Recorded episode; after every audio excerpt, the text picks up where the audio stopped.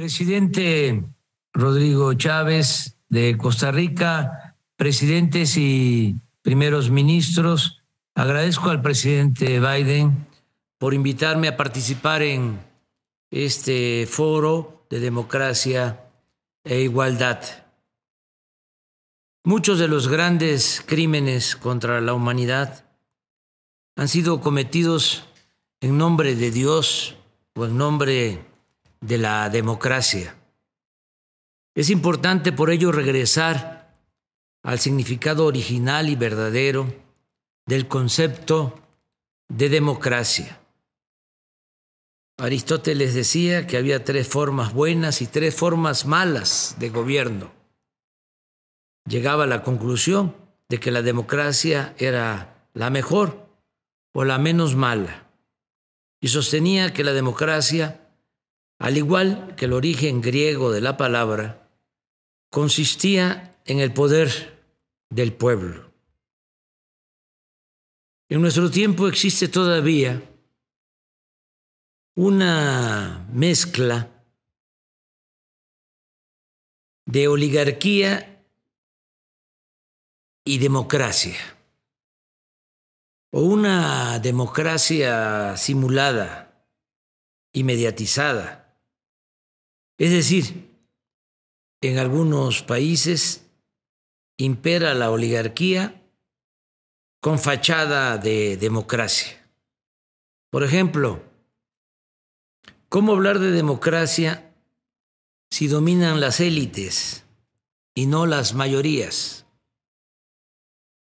¿Cómo hablar de democracia si no existe separación del poder económico y el poder político? ¿Cómo hablar de democracia si en los últimos tiempos se ha dado la concentración de la riqueza en pocas manos más ofensiva en la historia del mundo. La fortuna de una minoría ha aumentado sin límites, sin recato moral alguno, mientras hay mil millones de seres humanos que viven con menos de un dólar diario. Por eso tenemos que alejarnos cada vez más del Kratos sin demos, del poder sin pueblo, y asegurarnos que el propósito central del gobierno sea siempre buscar la felicidad del pueblo, gobierno del pueblo y para el pueblo. Hoy más que nunca es necesario regresar a nuestros principios fundacionales en 1776, la Declaración de Independencia de Estados Unidos planteó la búsqueda de la felicidad como uno de los derechos fundamentales de, las personas, de las personas y señaló que el garantizarlo era una de las funciones del gobierno. El artículo primero de la Constitución francesa de 1793 establece que el fin de la sociedad es la felicidad común.